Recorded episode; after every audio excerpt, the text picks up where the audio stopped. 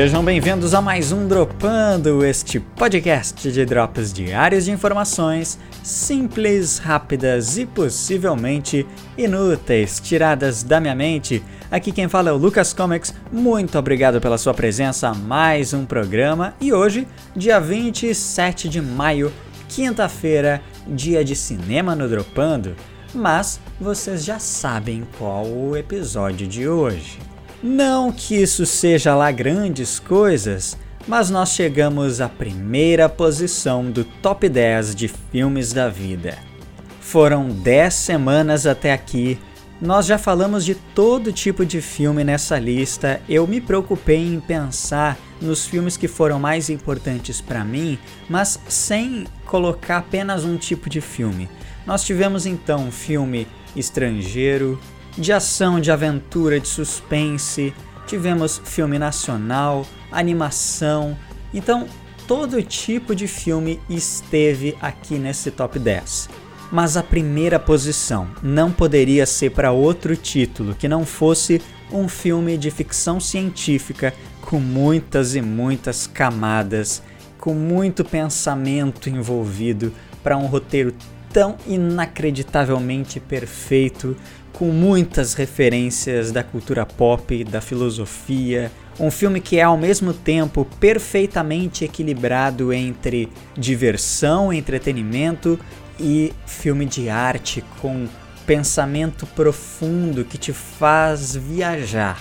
Esse é o filme perfeito para o Lucas Comics. Vocês sabem muito bem de qual filme estou falando, porque afinal de contas ele está no título desse programa: Matrix.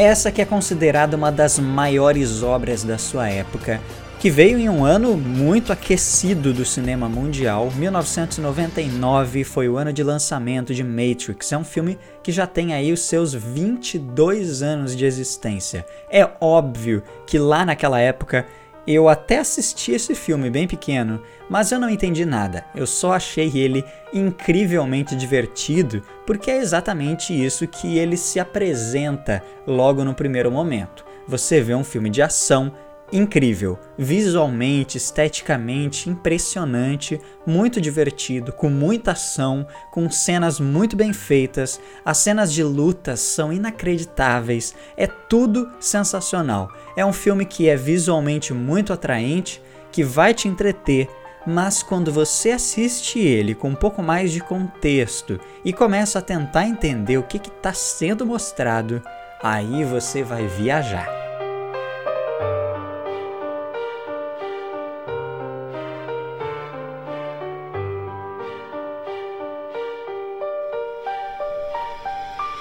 Ou você assistia um filme de arte que era super profundo e que propunha várias discussões, mas era chatíssimo, ou você assistia um filme muito divertido, cheio de ação, mas que não te fazia pensar, você só vegetava enquanto se divertia. Não existe absolutamente nenhum problema em um filme ser monolateral assim. Ao longo de toda a história do cinema, geralmente as coisas funcionaram dessa forma. Ou você trazia um filme super divertido, mas que não fazia a pessoa pensar, ou você fazia a pessoa pensar, mas geralmente isso trazia consigo também a chatice. Ao longo de todo o período que veio após Matrix, isso também continuou acontecendo, mas agora já é um pouco mais comum, por assim dizer, encontrar filmes que são muito divertidos, mas ao mesmo tempo conseguem numa subcamada propor discussões, trazer críticas ou através das suas referências e coisas que estão ali sutilmente introduzidas na trama ou no imagético que é construído ao longo do filme, você consegue ver que na verdade ele não está falando só sobre esse primeiro tema que está na camada mais superior do filme. E Matrix é totalmente assim. Na camada superior é só um filme de ação em um universo de ficção científica muito louco. Mas quando você começa a analisar esse universo de ficção científica e entender pequenas coisas, coisas bem básicas, ele vai te levando para camadas inferiores daquela narrativa. E aí você vai entendendo também coisas muito profundas. A gente pode tirar daí a primeira subcamada dele, que seria, por exemplo, as cores. É muito claro, muito evidente a escolha de cores em Matrix. Quando as cenas se passam dentro do universo digital, dentro da Matrix, é tudo meio esverdeado. A paleta de cores é muito puxada para o cinza, pouco colorido, mas sempre puxando para o esverdeado. Quando eles saem de dentro da Matrix, aqui no mundo real, por assim dizer, é tudo puxado para o azul, mas continua sendo extremamente cinza. Então poderia-se dizer que o verde representa o digital e o azul a realidade, o mundo material. Não existem significados muito profundos nisso, não até onde eu sei, pelo menos. Mas já é uma coisa muito interessante da construção estética do filme. Daí a gente parte para todas as referências que são feitas nesse filme. E é muita coisa, eu não vou conseguir citar tudo aqui, eu nem vou tentar. Vou citar apenas as que eu me lembro de cabeça agora, mas, por exemplo, quando o filme começa e você vê aquelas letras verdes descendo, aquilo ali é muito, muito parecido, praticamente uma cópia, na verdade, do filme anime japonês Ghost in the Shell, que claramente também é muito referenciado ao longo do filme com as cenas que são construídas. A forma como os personagens ali lutam, se movimentam, às vezes de uma forma até que não tenta ser realista. Parece ser um pouco fake mesmo, mas porque eles estão dentro da Matrix, eles estão em um universo digital. Você aceita que às vezes parece que o cara tá voando, não parece natural, mas tudo bem, porque aquilo ali é digital. Dentro do filme Ghost in the Shell, isso também acontece. É claro que é um anime, então é diferente. Mas, além de você ter cenas muito parecidas dentro desse filme, é possível também perceber algumas críticas e alguns pensamentos que ele aborda dentro do filme que tratam sobre inteligência artificial, sobre consciência das máquinas, e isso também é abordado bastante em Matrix de uma forma até mais sutil, mas que existe ali também. Outra clara referência é a Akira, em uma cena muito importante do filme, quando ele vai visitar o Oráculo. E lá ele encontra algumas crianças que estão desenvolvendo os seus poderes, ou seja, elas já têm a capacidade de transcender a Matrix. Você vê umas meninas fazendo uns objetos levitarem, um menino com uma roupa parece de monge, com a cabeça raspada, entorta colheres e quebra essas colheres, apenas olhando para elas como se fosse um truque de mágica bizarro, e aquilo ali parece muito com a cena de Akira. Também dá para perceber referências a Akira na forma como é construído o mundo material, onde as naves estão voando e as máquinas vêm atacar eles. Lembra um pouco aquelas tubulações gigantes e aquela Neo Tóquio colossal que depois explode e é completamente destruída. Esse mundo decadente, completamente destruído de Matrix, também pode ser uma certa referência a Akira. Depois, dentro do próprio filme, você encontra algumas referências à literatura, como por exemplo O Coelho de Alice no País das Maravilhas, o livro de filosofia Simulacros e Simulações, entre outras coisinhas que são acrescentadas ali à trama, algumas referências visuais a animes, outros animes além dos dois que eu já citei. Existem milhares de referências aqui, é impossível analisar uma por uma. Mas uma coisa é certa, as irmãs Wachowski sempre foram grandes nerdões. Então, elas têm muitas e muitas referências nos filmes seguintes, isso continua acontecendo, mas o objetivo aqui é falar somente da obra única e exclusiva que é Matrix, o primeiro filme, porque as continuações não são lá essas coisas. Outra coisa importantíssima para se falar de Matrix é o quão icônico ele foi naquela época e continua sendo até hoje. É uma das maiores referências para filmes de ficção científica e de ação, e tudo que veio depois dele foi praticamente uma cópia das coisas que ele tinha feito ali em 1999. Ele trouxe consigo o Bullet Time, que é aquela cena onde você consegue mexer, movimentar enquanto o objeto ou a pessoa está parado. Você vê a câmera circundando o personagem enquanto ele está parado, como se estivesse flutuando. E isso era possível fazer com várias câmeras em 360. E aí, por ter muitos ângulos diferentes, capturando o mesmo frame em diversas posições, era possível mudar a posição sem perder o ângulo exato que o personagem está parado ou que o objeto está parado. Essa técnica já de certa forma existia, mas eles fizeram isso pela primeira vez de uma forma cinematográfica e como nunca antes havia sido feito. Ali era muito impressionante, já na cena inicial eles usam o bullet time com a Trinity correndo por cima dos telhados, inclusive essa cena inicial é um pé na porta e tapa na cara. Quando você assiste ela, ela te convida muito pro filme, porque é impressionante, divertido e visualmente inigualável. Que cena sensacional! A primeira cena com a Trinity atacando os policiais, fugindo deles. É simplesmente incrível. Ali nós temos dois bullet time, um quando ela pula do prédio e atravessa uma janela e depois quando ataca um policial pulando. É bem icônica aquela cena que ela pula e dá um chute no peito do policial. Ali tem um bullet time circundando a Trinity. É claro, esses são apenas dois momentos em que essa técnica é usada, porque ao longo do filme são feitas várias cenas usando essa técnica. Não fica cansativo em momento algum, porque você entende que isso faz parte da construção estética de tudo que está acontecendo ali em tela. Eles te entregam cenas muito icônicas usando essa técnica e é incrível como isso ficava perfeito visualmente e não envelheceu até hoje.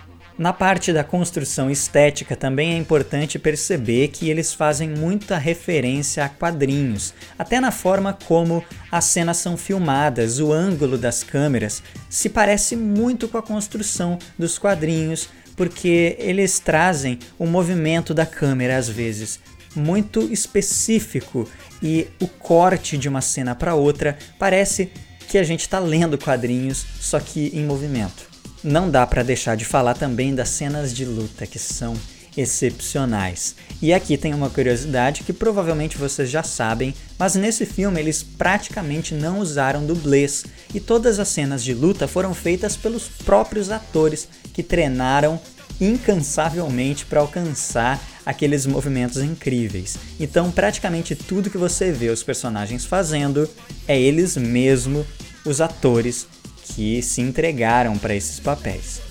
Mas quando a gente sai dessa primeira camada muito visual, muito estética que foi construída pelas irmãs Wachowski aqui em Matrix, nós temos que ir cada vez mais profundo em discussões que eles trazem ali.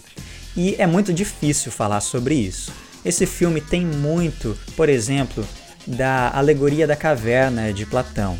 Explicando brevemente essa parábola de Platão, ele descreve uma situação em que pessoas foram presas em uma caverna com a sua cabeça imobilizada em direção à parede e são impossibilitadas de reagir e interagir com qualquer coisa a não ser com o próprio alimento, mas tudo que elas veem são sombras na parede da caverna. Essas sombras são projetadas por pessoas que passam atrás deles. É como se tivesse uma fogueira e tudo que passa na frente dessa fogueira projeta imagens na parede da caverna. Essas pessoas escravizadas e presas ali dentro, elas só veem sombras de outras pessoas que estão vivendo o mundo real de fato. Mas elas não conhecem nada além disso. Tudo que elas conhecem são sombras na parede. É tudo que elas viram desde crianças. Cresceram vendo apenas essas sombras em 2D, sem cor, na parede de uma caverna. O que aconteceria então se alguém fosse lá e libertasse um desses escravizados e mostrasse para ele o mundo real, agora em 3D, com cores, com texturas, com sons, tudo completamente diferente daquilo que ele viu a vida inteira desde criança. Primeiramente, o choque de realidade seria absurdo e essa pessoa ia demorar muito para conseguir se adaptar a esse mundo novo.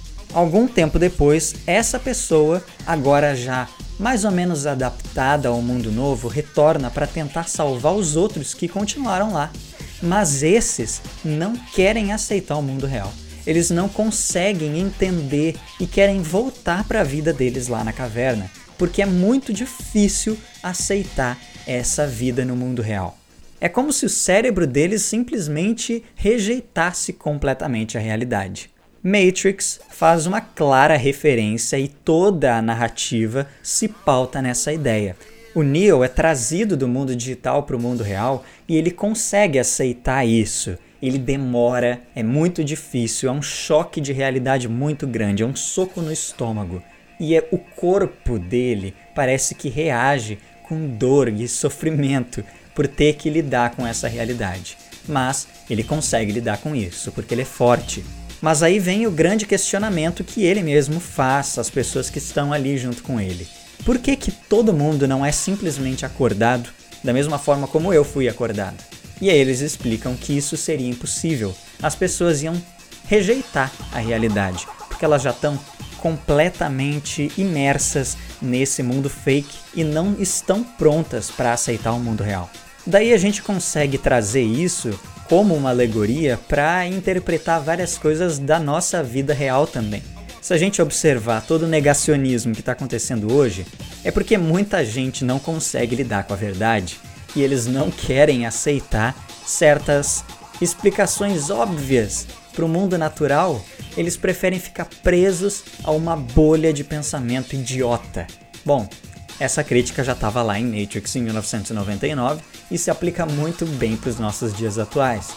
Mas a gente consegue encontrar muito mais filosofia e muito mais discussão interessante quando assiste esse filme. Por isso, eu vou finalizando por aqui e peço que vocês, por favor, assistam Matrix. Discutam sobre esse filme, conversem com seus amigos. Eu não vou dar mais nenhum spoiler aqui.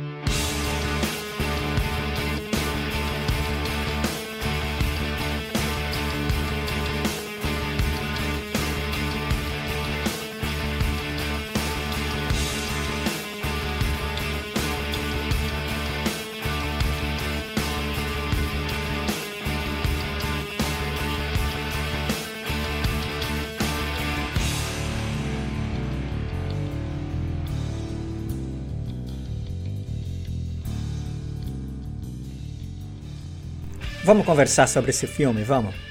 Parece que quanto mais tempo passa, mais esse filme faz sentido na minha cabeça e ele é muito importante para minha formação como pessoa, talvez. Toda a forma como é construída a narrativa, todos os elementos que são inseridos ali dentro, quando eu consegui captar boa parte daquilo, isso mudou completamente a maneira como eu enxergo o mundo e isso foi muito importante para mim. Eu, Lucas Comics, aprendi muito com esse filme e queria compartilhar isso com vocês, é lógico. Então, nós chegamos aqui hoje ao primeiro lugar, o filme que foi mais importante para mim, o meu filme favorito de longe, Matrix, e eu gostaria muito que vocês viessem trazer as suas experiências relacionadas a esse filme, o que aprenderam com ele, o que, que vocês discordam, o que, que será que envelheceu mal a gente pode conversar sobre isso, porque finalmente chegamos à conclusão desse top 10. Semana que vem a gente retorna para falar de cinema, mas agora sobre outros assuntos.